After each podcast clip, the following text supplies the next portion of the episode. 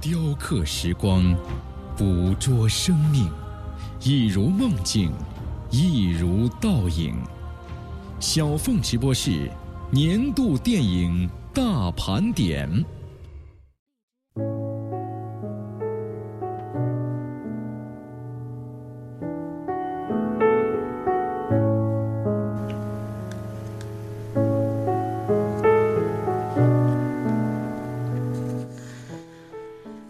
的小酒馆，当爵士钢琴手塞巴斯蒂安弹起这首曲子的一瞬，路过的米娅被吸引。影院里不知道有谁像我一样也突然泪奔。所谓触动灵魂，大概就是这种感觉。《爱乐之城》，好久没有看到这么美好的电影。它的绮丽与哀伤，就像生活本身，如同是献给不死的爱与梦的诗篇。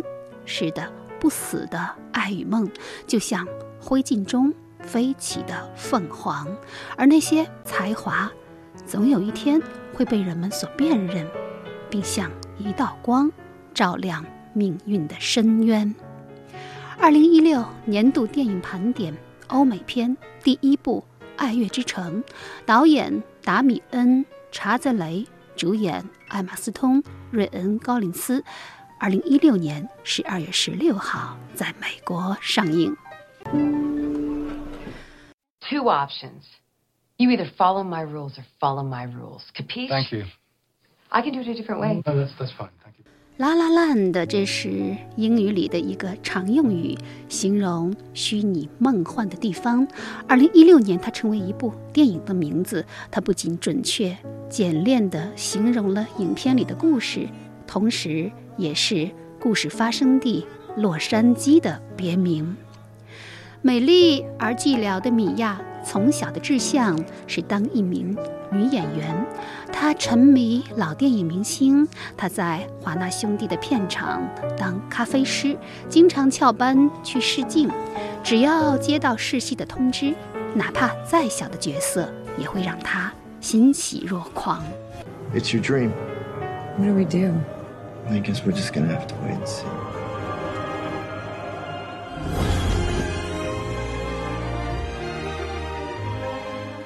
而塞巴斯蒂安则是一名系丝绸领带的爵士钢琴师，对艺术有着近乎洁癖的追求。他想开间俱乐部，但他所痴迷的音乐更适合博物馆，连饭店老板也不允许他的音乐入驻。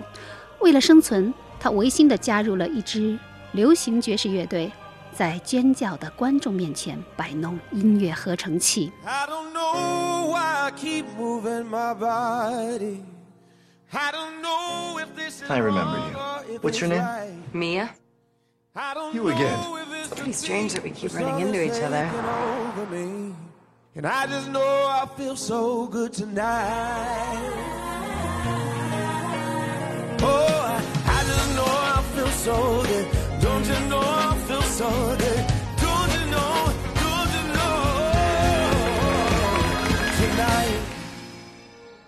When you get this, you gotta give it everything you got. It's your dream. What do we do?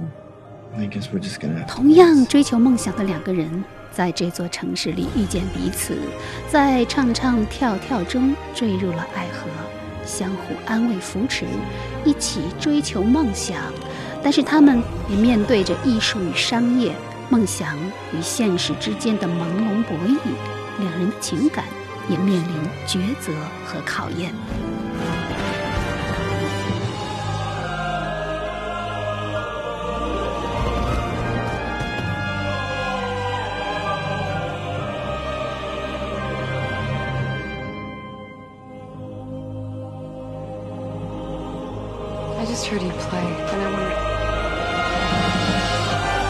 第八十九届奥斯卡奖的提名当中，作为一部歌舞片，《爱乐之城》入围了包括最佳影片、最佳导演、最佳男女主角等十四项提名，一举追平了《泰坦尼克号》此前创造的纪录。那么，这部影片的导演达米安·沙泽勒曾经因为执导电影《爆裂鼓手》而闻名。这一次，他采用的是好莱坞传统歌舞片的形式，怀旧的基调让人不禁怀念歌舞片鼎盛时期的天真与烂漫。他的这部电影一点儿也不沉闷，其中歌舞片与故事片的成分可以五五开，或者是六四开。但是沙泽勒调制了一杯最棒的鸡尾酒。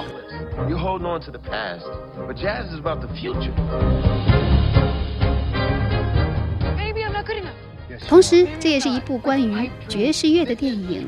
男主角塞巴斯蒂安，他做着纯正的爵士梦。塞巴的生活当中充斥着爵士乐大师的美好遗迹。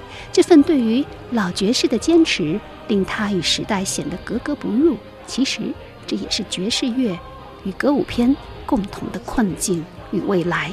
好，我们还是来欣赏一下这部电影的主题曲《City of Star》。那目前《爱乐之城》正在国内的院线上映，建议听众朋友不要错过。City of stars, are you shining just for me?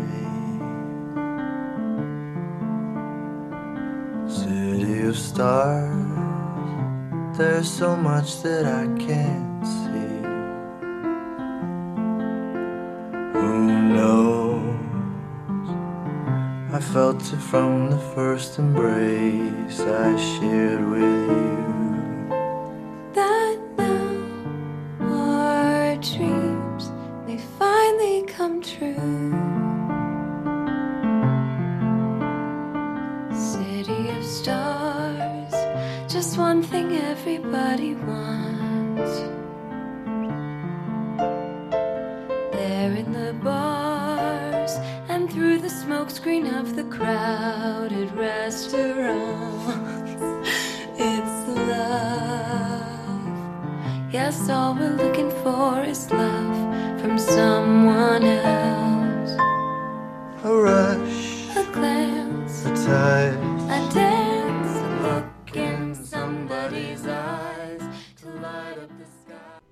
You could take one guy to an island with you and you knew you'd be safe because he was the best man, he was going to keep you happy. 二零一六年度电影盘点欧美片第二部《海边的曼彻斯特》，导演肯尼斯·罗纳根，二零一六年十一月十八号在美国上映。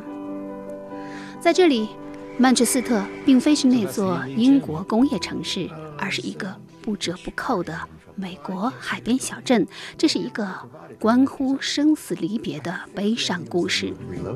Relocate to? Well, if you it was my impression that you'd spent a lot of time here. ice 李是一个沉默寡言的人，在波士顿做着各种修下水管道的杂活。在得知挚爱的哥哥乔伊因心脏病发作而去世的消息后，李回到了故乡曼彻斯特处理哥哥的后事。根据哥哥的遗嘱，他意外成为哥哥的儿子帕特里克的监护人。他已经习惯了远离人群的孤独，这份从天而降的亲密关系让他手足无措。I just want to call and say I'm sorry. Uh, how's Patrick doing? He doesn't really open up with me. You actually have sex with these girls? Strictly basement business. What does that mean? means I'm working on it.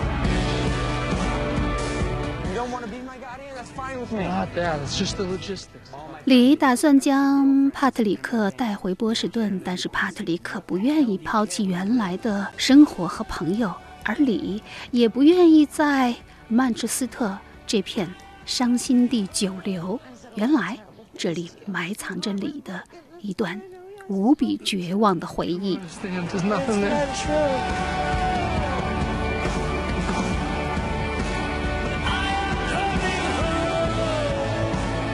There's something wrong with me. Do you want me to call your friends? What do you want me to do?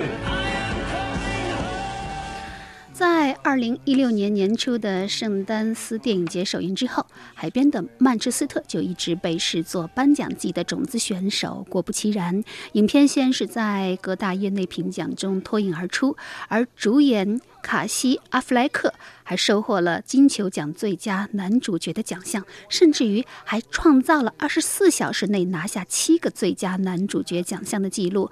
在看这部电影之前，我很希望《爱乐之城》的主演高司令能够拿下奥斯卡影帝，但是看了《海边的曼彻斯特》之后，必须承认卡西近乎没有表演的表演极具杀伤力，很有可能在奥斯卡再下一城。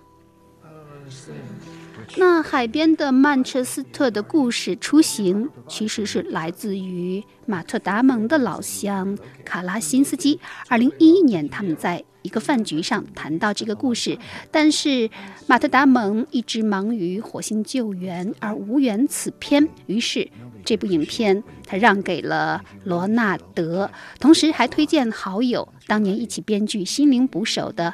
本·阿弗莱克的弟弟卡西·阿弗莱克担当主演，就成片而言，这是一个十分明智的选择。海边的曼彻斯特，一个悲伤的故事。无论一个人如何努力去弥补、去挣扎，旧日的伤痛总是会重新浮出水面。但生活与痛苦。这两者并不矛盾，也并不冲突，在大多数时候，他们是共存的。片中角色或多或少都曾经挣扎于痛苦的泥潭之中，他们有的深陷，有的逃离，但一样的是，都带着一身泥泞继续前行。I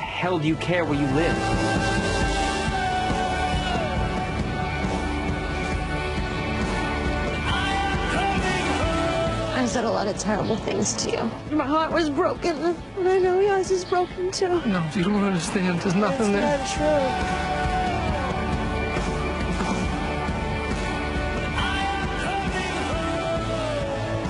I think there's something wrong with me. Do you want me to call your friends? What do you want me to do? 光影交织，幕布流年。小凤直播室年度电影 大盘点。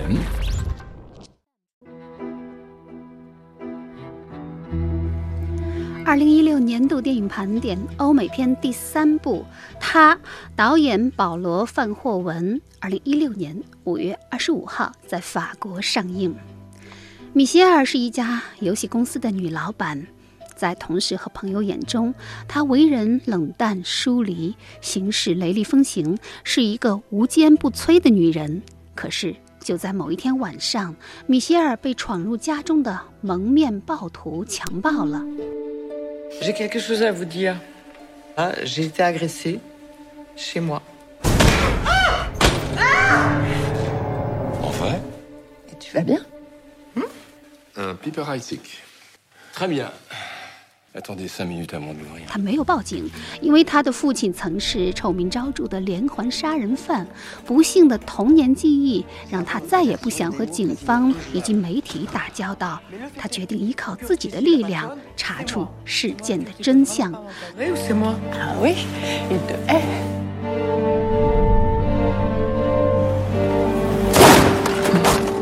就是个通过公司上面就是给给他开不是这种把手给你讲 Salut. J'ai plus envie de ça, de cette situation, de ces mensonges. 此外，米歇尔要解决的麻烦还有很多。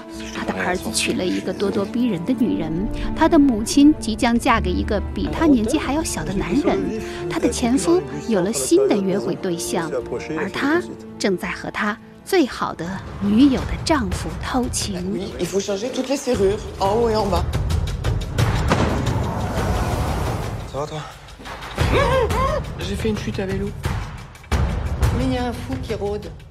这就是改编自菲利普·迪昂的小说《哦》的惊悚电影。他在第七十四届金球奖上，这部影片夺得最佳外语片和最佳女主角，同时还拿到了多个影评人协会大奖。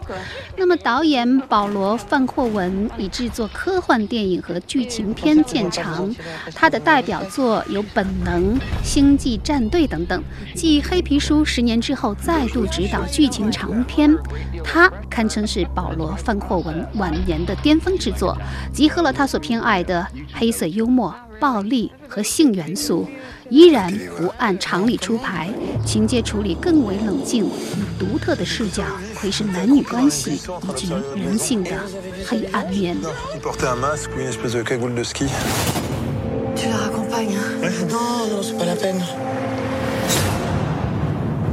而在电影当中，这位个性复杂的病态玉女米歇尔的扮演者，则是法国著名女演员伊莎贝尔·于佩尔。于佩尔从1972年出道以来，她以平均每年两部影片的成绩，成为横跨几个电影时代的不老明星。而她塑造的角色，从天真型、性感型到喜剧型，无所不包。她把表演视作发泄内心的疯狂举动。十五年前，于佩尔曾经凭借《钢琴教师》中的病态玉女形象获封戛纳影后，对这类角色可谓驾轻就熟。这次已经年逾六十的于佩尔，把一个巴黎中产阶级中年女人的性感、欲望、强韧、孤独诠释得出神入化。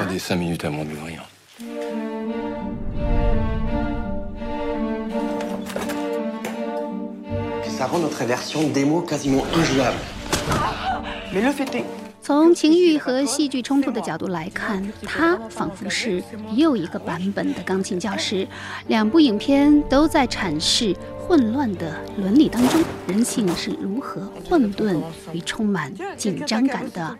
而他更可贵的一点在于，没有任何的修饰，强烈的戏剧冲突，真实爆裂，击穿人心。Si je te parais insensible, je suis désolé.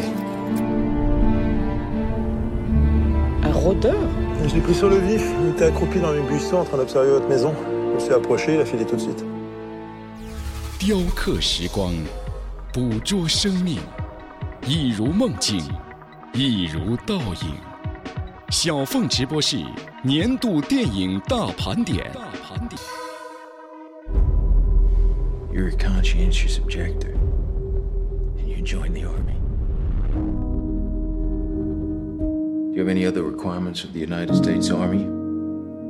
God says not to kill. What are you, part mountain goat? I'll help you, but it's gonna cost you. 即使整个世界都分崩离析，我还是要把它一点一点拼凑回来。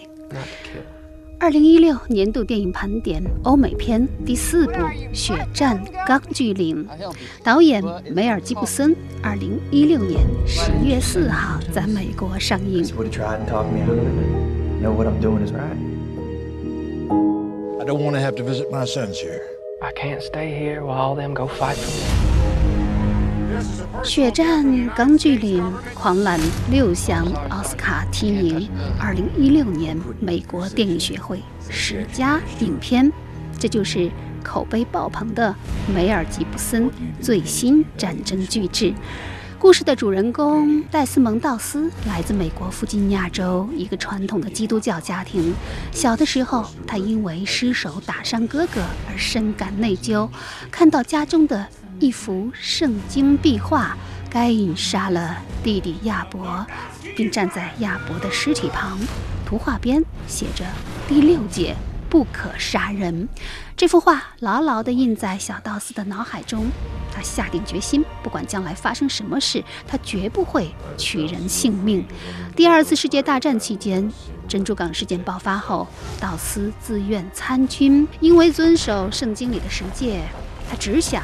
担任非战斗人员的职位，做一名军医。他和女友特罗西约定在第一次休假回来的时候结婚。分别的时候，女友送给道斯一本圣经。然而，一个不愿意在战场上拿枪的战士的存在，无疑是扰乱军心。他被人殴打、辱骂，甚至被告上军事法庭。他在法庭上仍然坚定地说：“即使整个世界都分崩离析，我还是要把它一点一点拼凑回来。” I think this is cowardice. I'll fell in love with you because you weren't like anyone else. You're saying you could go to prison. I don't know how I'm gonna live with myself if I don't stay true to what I believe. With the world so set on tearing itself apart, doesn't seem like such a bad thing to me to want to put a little bit of it back together. Private Doss, you are free to run into the hellfire of battle without a single weapon to protect yourself. 经过不懈的努力，道斯终于和战友们一起走上前线，参加了那场太平洋战争当中最关键也最残酷的战役——冲绳之战。在血肉横飞、枪林弹雨的战场上，这个曾经被所有人瞧不起的懦夫，这个手无寸铁的义务兵，仅仅凭借一己之力，在高达约一百二十公尺的钢锯岭用攀绳不断的救助伤员。美军伤亡惨重，战士们已经撤离了钢锯岭，他仍然不顾生命危险，孤身一人坚持在阵地上，不停的祈祷、祈求，再救一个，再救一个。Please, Lord. You'll have to trust me. Help me get one more. One more. Help me get one more.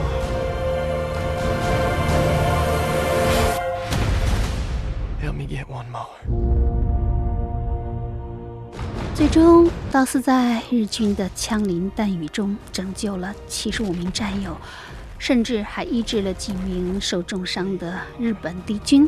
道斯说：“当别人在夺取生命的时候，我要去挽救生命。”这就是根据二战真实事迹改编的电影《血战钢锯岭》。影片既极度写实，更饱含诗化的美学风格，在惨烈中努力营造出一份崇高之美，展现出一个凶残杀戮和至善拯救并存的现实图景，共同营造出一份震撼人心的视觉冲击和灵魂涤荡。那这部影片的导演就是曾经因为自编自导《勇敢的心》而问鼎奥斯卡的大导演梅尔吉布森。这一次，为了营造出最接近人间炼狱的战争场景，他斥资五千万美元炸毁了澳洲悉尼郊区一个大农场，伪装成钢锯岭的顶端。那么，《血战钢锯岭》这是和平主义者的战争史诗，在血肉横飞的战场上，一个拒绝拿枪的战士，同样也做出了非凡的贡献。这是对战争更高明的批判。I don't think this is a question of religion. I think this is cowardice. Sometimes men just get cold feet. Some men might. Not my Desmond. I'm not asking you, Private! So that nobody makes that decision. You gonna tell him why the other boys kick his ass all the time? What's wrong? I'm good. No. I'm seeing good.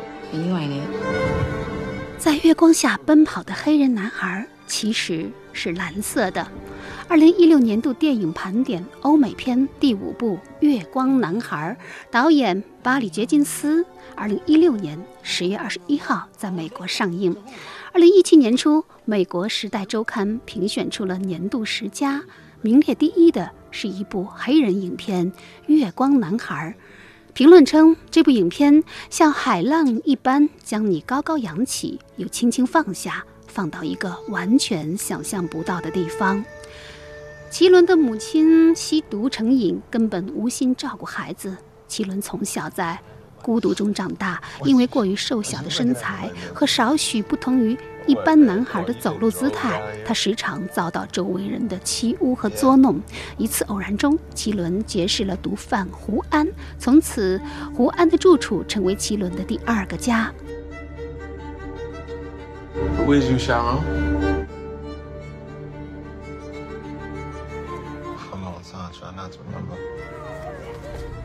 凯文是奇伦唯一的朋友。随着时间的推移，两人之间的感情渐渐超越了友谊。然而，为了隐藏自己的性取向，凯文不得不在同伴的怂恿下对奇伦大打出手。之后，两人再也没有见过面。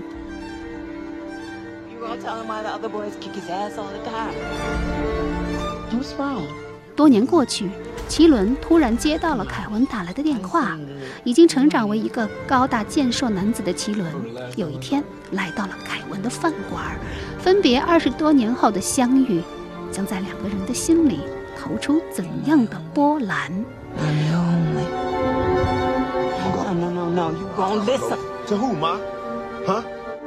To you? Who is you, man? You in like a decade.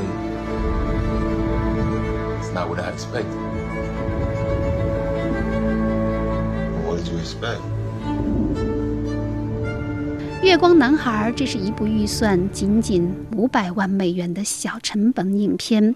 自从某电影节首映，便好评如潮，获得金球奖、洛杉矶影评人协会奖。美国电影学会奖等多个最佳影片奖，并且入围第八十九届奥斯卡，拿到了最佳影片、最佳导演等八项提名，成为二零一六年度的黑马之作。《月光男孩》这部电影掺杂了很多的元素：种族歧视、同性恋、暴力犯罪、校园霸凌、不完整的家庭等等。所有的这一切和黑人联系起来，潜意识的。会让人以为这是又一部重口味的电影，但出人意料的是，导演巴里·杰金斯反其道而行，故事拍的中规中矩，不夸张，不喧闹，不离奇，像是一部日本家庭片导演是之愈合拍的黑人电影，真实、清新又内敛。What's wrong? I'm good. No, I'm seeing good. 这就是《月光男孩》，有人称他是黑人版的《断背山》，或者是《春光乍泄》。但这部影片最核心的主题是自我成长。这是一个自我封闭的男孩，怎样受到伤害，怎样走入世界，又怎样在朋友的影响下找回自己的故事。not what I expected.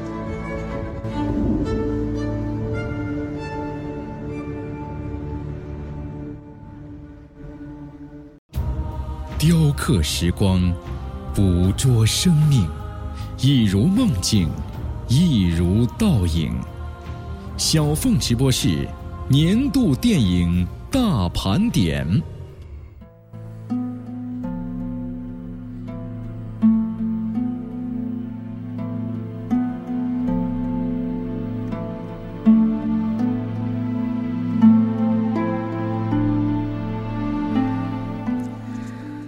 小凤直播是二零一六年度电影盘点欧美片第六部《狐狸夜塔》，导演佩德罗·阿尔莫多瓦，由西班牙 E.I 公司出品。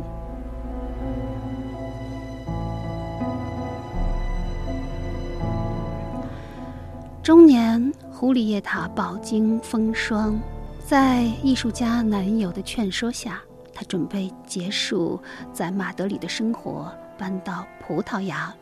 临走前，他意外得知了失散多年的女儿安迪亚的消息，于是他决定留在马德里，并且搬回到以前的住址。他开始写一封长信给女儿，把多年来隐藏在心中的秘密从头到尾告诉她。很久没有看阿尔莫多瓦，《狐狸叶塔》再度让他的影迷泪流满面。每个人都是伤痕累累，而《狐狸叶塔》具有一种力量，就是让你感觉伤口哪怕已经彻底结痂脱落，但那片疤痕仍会不时地潮红作痒。美丽无声的胡丽叶塔和英俊逼人的左安相识于一列畸形的火车之上。左安是海边的渔民，胡丽叶塔则在马德里教书。有一天，他收到左安的来信，义无反顾地来到海边小城，从此没有离开。他们在这里生下了可爱的女儿安迪亚，一家三口生活在幸福之中。然而有一天，女儿外出到夏令营度假，胡丽叶塔因为左安一段长达数年的婚外开放关系突然爆发，两人发生了争执。左安一怒之下扬帆出海，却遭遇了风暴，葬身海底。绝望的胡丽叶塔患上了抑郁症，母女搬离小镇，来到了。马德里女儿安迪亚和好友贝亚照顾着魂不守舍的胡丽叶塔。一晃很多年过去，胡丽叶塔渐渐好转，但他对女儿的依赖却越来越深。但是就在女儿十八岁生日那天，安迪亚声称要去闭关修行，从此再无下落。胡丽叶塔在愤怒、委屈和惊恐之中。疯狂地寻找着有关女儿的蛛丝马迹，但除了每年生日之际，女儿寄来的一张无字的贺卡，始终都是徒劳。胡里叶塔像戒毒一样，试图戒除自己对女儿的思念，但是他渐渐知道，在女儿的生命安排中，原来并没有她。胡丽叶塔。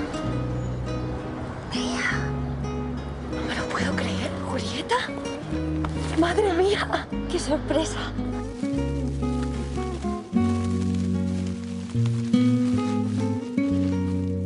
Antía ha elegido su propio camino y usted no forma parte de él. Te vas, te voy a dar mi vida. No veo a Antía ni sé nada de ella desde hace 12 años. 阿尔莫多瓦捕捉灵魂的电影大师，他为胡丽叶塔安排了三条情感线：胡丽叶塔与父母，胡丽叶塔与左安，胡丽叶塔与女儿。每条线上都有一些旁支。然而无论怎样，人生最终是一无所有，赤裸来去，浓烈的情感最后化作一场炼狱。连母女感情都不可靠，又有什么可以依靠？所幸电影结束的仓促，留下一个开放的结局。胡里耶塔最终能否找到女儿？仁慈的阿尔莫多瓦给这个悲伤的故事留下一道悬念，也留下一线希望和生机。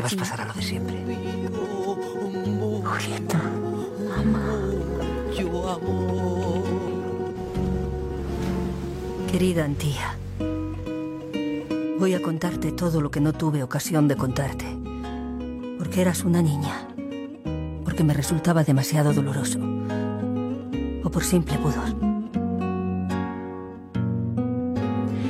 《胡丽叶塔》其实是改编自诺贝尔文学奖获得者爱丽丝·门罗的小说集《逃离》当中的三个短片《机缘》《匆匆》和《沉默》。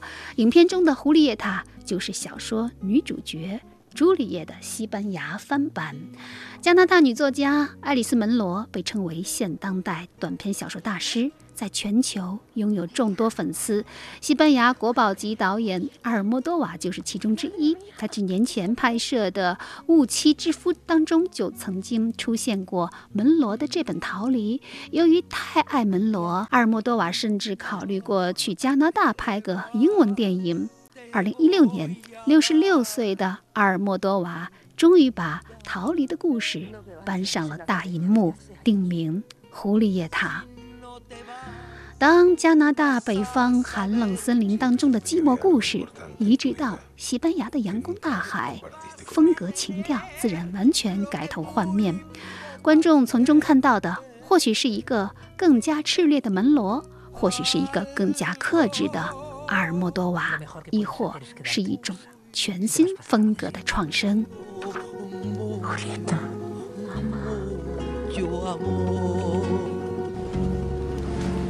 Querida Antía, voy a contarte todo lo que no tuve ocasión de contarte. Porque eras una niña. Porque me resultaba demasiado doloroso. O por simple pudor.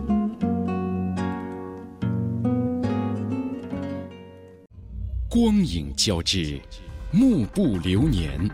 小凤直播室年度电影大盘点。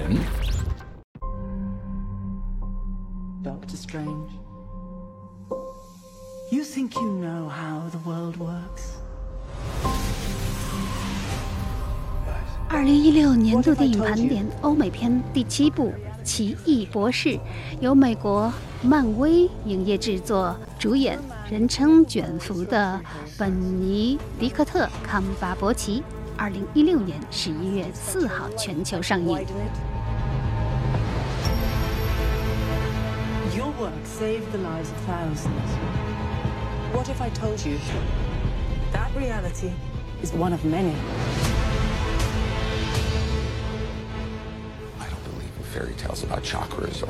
斯特兰奇博士是一名性格高傲的外科手术专家，他拥有高超的智商和精湛的技艺，是医院乃至整个医学界的传奇人物。有一天，他遭遇了一场可怕的车祸，尽管保住了双手，但这双手却无助的颤抖。这也就意味着他再也不能拿起手术刀，站在无影灯下了。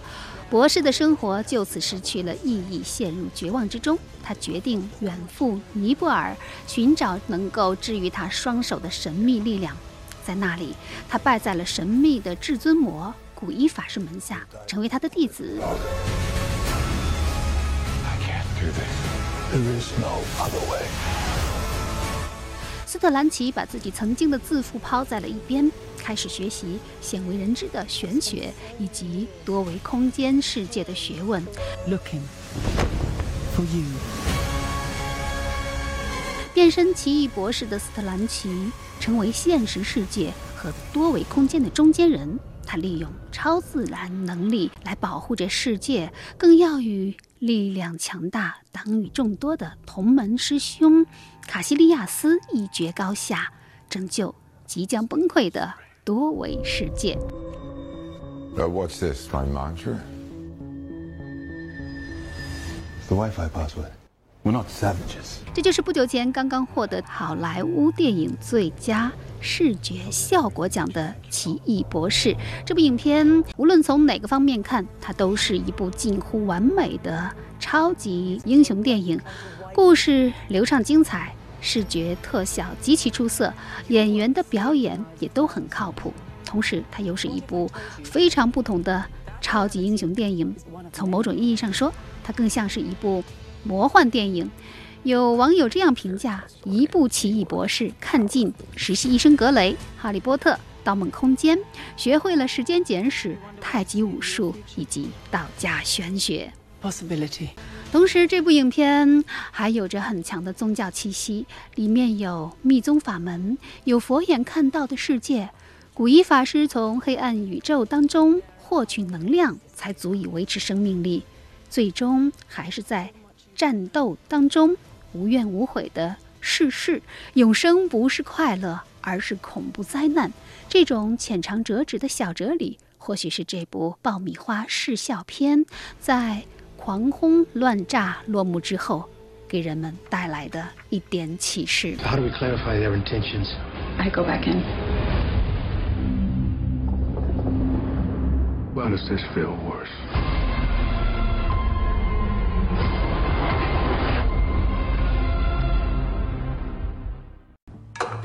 Das ist eine richtig gute Käsereibe. Sag mal, ähm, wie lange willst du eigentlich bleiben? I'm Tony. Tony, T- Tony Erdmann. I'm Consultant and Coach. Wow. Also ich habe zum Beispiel von meinem Vater gelernt, wie man eine Käse... 二零一六年度电影盘点欧美片第八部，接下来这是一部德国的喜剧电影，托尼·厄德曼，导演马伦·阿德，二零一六年七月十四号在德国上映。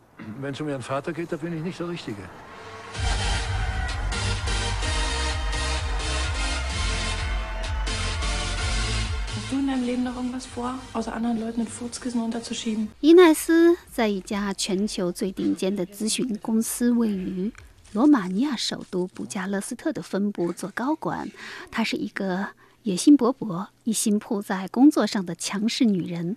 她对人对己要求严谨，生活井然有序，对自己完美规划的职场生活更是容不得一丝扰乱。而她的父亲文弗雷德是一个住在德国郊区的钢琴老师，他喜欢化妆、开玩笑，随身总是携带牙套、假发。他和严肃的女儿伊奈斯一直很疏离。Also du kannst jetzt schon sagen, dass du mein Vater bist, aber ähm, Sie ist ja kaum noch zu Hause und deshalb habe ich mir jemand als Ersatztochter engagiert. Das ist ja eine moderne Lösung. 为了缓和父女之间的关系，离休后孤独的温弗雷德不请自来到布加勒斯特看望女儿伊奈斯。伊奈斯不得不接待这个和自己做事风格相悖、随时可能给自己带来尴尬或者是让自己丢脸的父亲。而文弗雷德也发现，时刻处在高度紧张压力下的女儿不仅没有幽默，也谈不上快乐。于是他给自己发明了一个新的身份——托尼·厄德曼，并由此上演了一场场夸张荒诞的表演，试图为女儿的生活找到一个新的方向。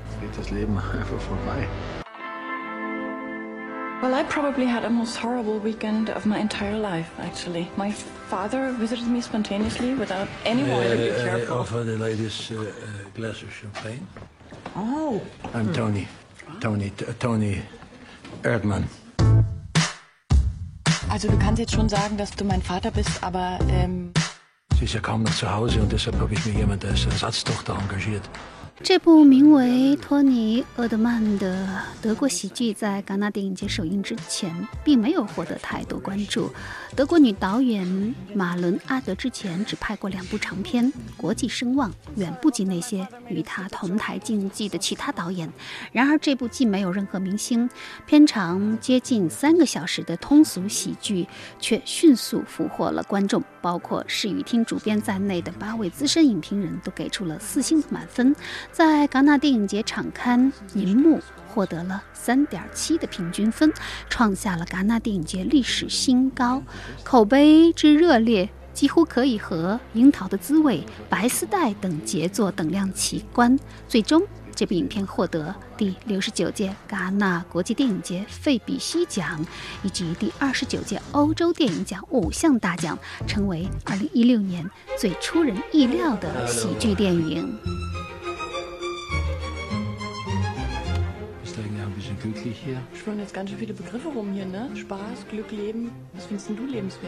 那托尼厄德曼并没有在场面调度上玩任何一种独具一格的美学相反从色调到运镜影片都极其朴素和正统，甚至偶尔让人怀疑自己是否是在看电视剧。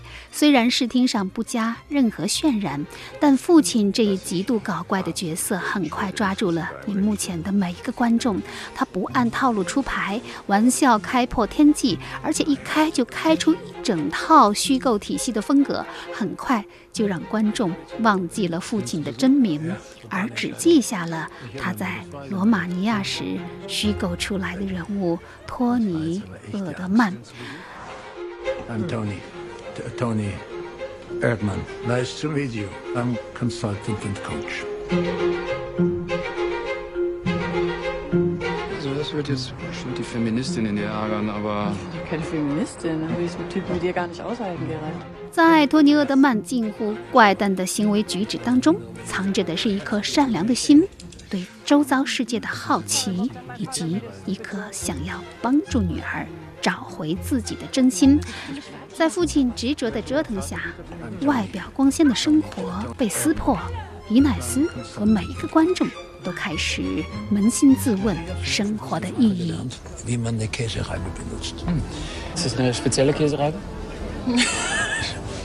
Erdmann. 托尼·厄德曼这部影片目前已经拿到了英国电影奖、法国凯撒奖以及奥斯卡金像奖的最佳外语片等提名。那希望这部用德国式幽默重塑父女关系的喜剧电影再创佳绩。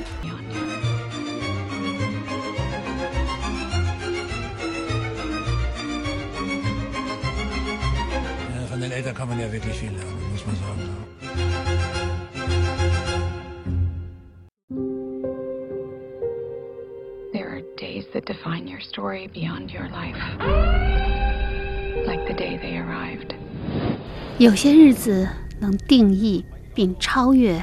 你的生命，比如他们降临的那一天。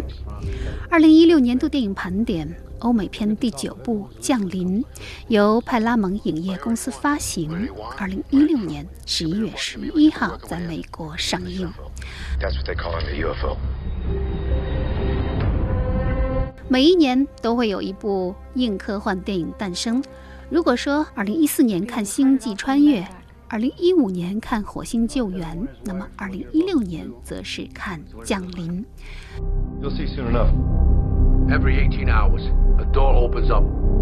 路易斯·班克斯博士是一位语言学家。自从十二岁的女儿死于罕见的癌症之后，他就一直独居。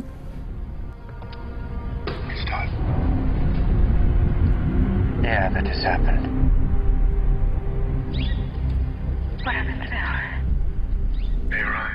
有一天，地球的上空突然出现了十二架巨大的贝壳状的不明飞行物，悬浮在十二个不同的国家，从海洋到沙漠，从城市到乡村。外星人向人类发出了讯号，但人类却并不能够解读。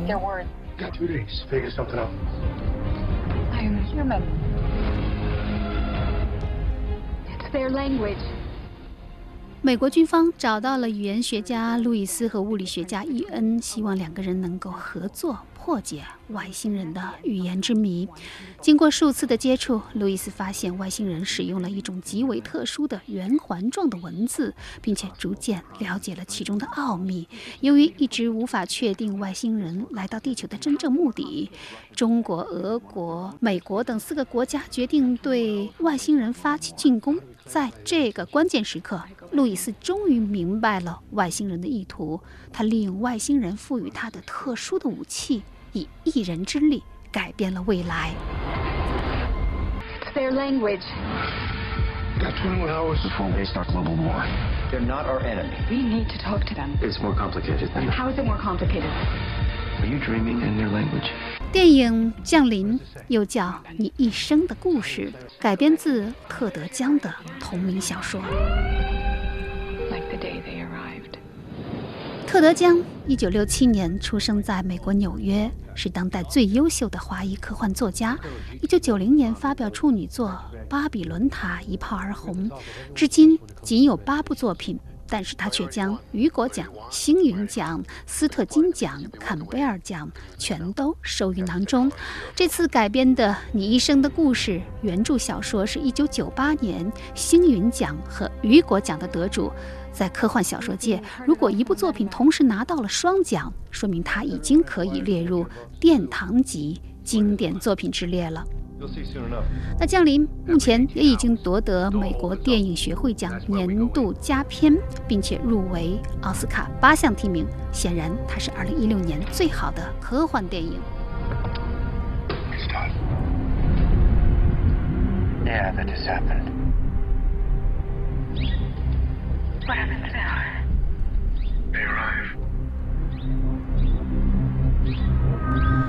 作为一部讨论初次接触外星人的电影，它非常罕见地把学习外星人非线性圆环文字的过程作为故事的核心。不同的语言决定不同的思维方式。人类认知中没有起点、没有终点的线性时间，可以形成回路。在这个时间回路当中，传统的时间观被颠覆，先后因果的逻辑关系不再有意义。回路中的每一个事件都同时是另一个事件的原因和结果。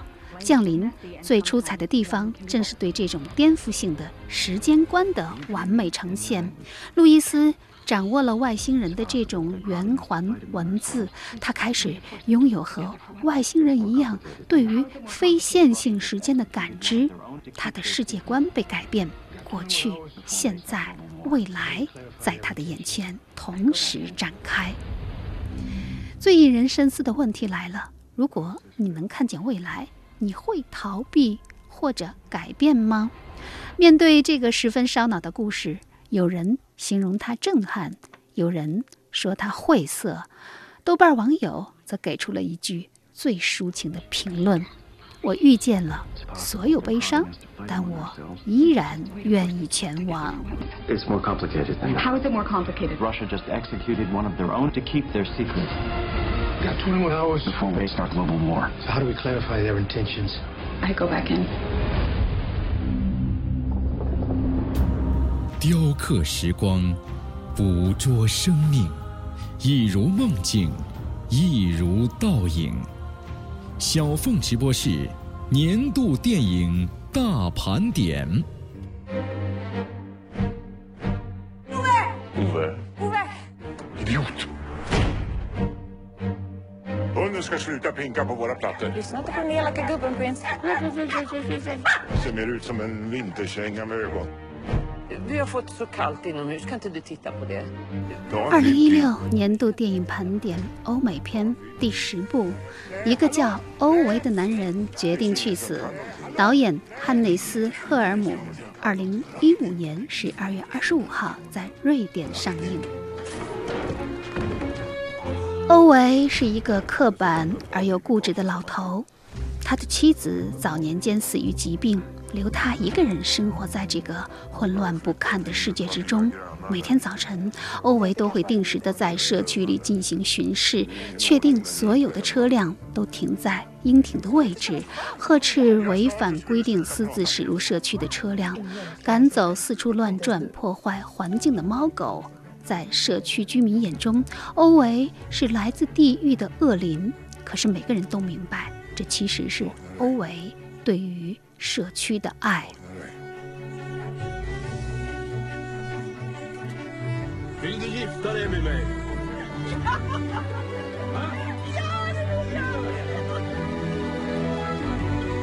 有一天，五十九岁的欧维突然被解雇，离开了恪守几十年的工作岗位。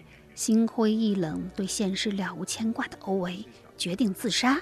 然而，就在这个时刻，一位名叫帕维娜的女子和丈夫带着两个孩子搬到了欧维的隔壁，成为了欧维自杀计划的绊脚石。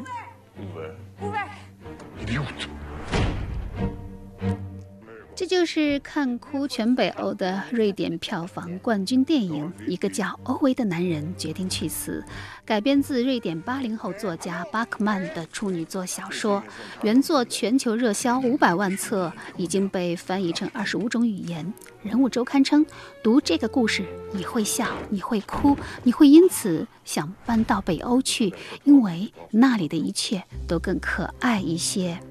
而由原作者参与编剧的电影版的一个叫欧维的男人决定去死，在最大程度上保留了小说的质感，大量的细节和内心独白被用于补充画面情绪，提供更加私人化的心理写实。而高纬度地区所独有的气候风光、安宁的小社区以及几个平凡人的生活景观，也让影片呈现出北欧电影典型的干净气质。故事平缓琐碎，并无大起大落的戏剧冲突，但是却让每个人都能看到自己生活的影子。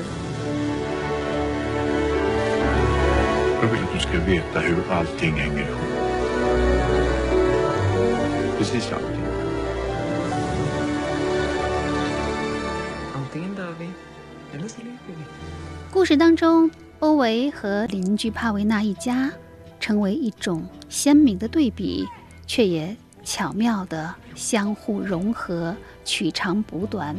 欧维把一切事情都安排得一丝不苟，也把所有的悲伤独自承受。邻居却愿意和人们分享、合作，无论快乐还是麻烦。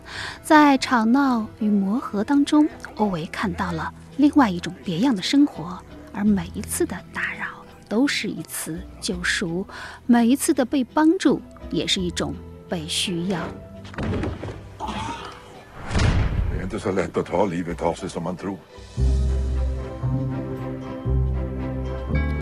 在现实生活当中，我们越来越没有时间和耐心去真正了解一个人，我们总是草率地给别人贴上各种标签。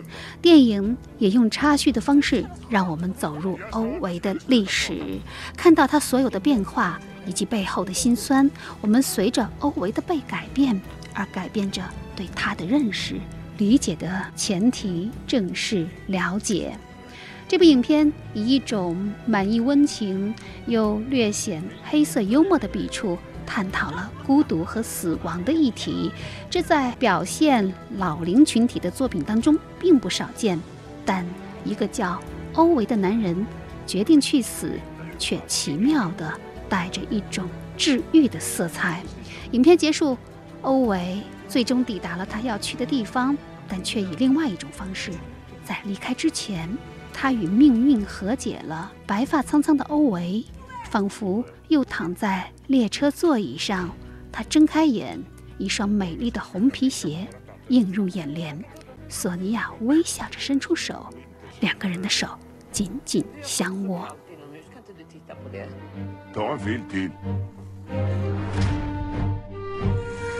Nej, hallå! Nej! Det finns ingen som kan någonting längre. Tänker nämligen försvinna ifrån jag. 好，听众朋友，这期小凤直播是年度电影盘点到这里就结束了。主持人小凤代表节目总监王尚共同感谢您的收听，也欢迎您关注本人新浪微博小凤丢手绢以及微信公众号凤 radio 小凤直播室。再会。